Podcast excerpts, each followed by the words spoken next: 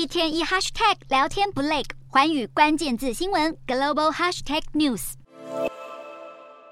中国国家主席习近平十八号为中共解放军中部战区新司令黄明颁授上将军衔。不过，这晋升上将仪式却不太寻常，因为中国中部战区司令在短短一年半内就连换三个人。中部战区管辖中国七个省级行政区的武装力量，包括首都北京在内，中部战区的司令部就设在北京市。主要任务是负责首都防务和支援其他战区作战，因此中部战区司令被视为是最接近权力核心的禁卫军指挥官。但从前司令尹晓光在二零二一年八月卸任，林向阳二零二一年八月上任，二零二二年一月卸任，转任东部战区司令。吴亚楠二零二二年一月上任，二零二三年一月卸任，接着是黄明接任。当中，林向阳、吴亚楠和黄明都是在中部战区司令这个职务被提拔为上将。虽然频频换人，但专家认为习近平在军中亲信不多，因此透过不断扩充上将人数、派发官帽来笼络人心。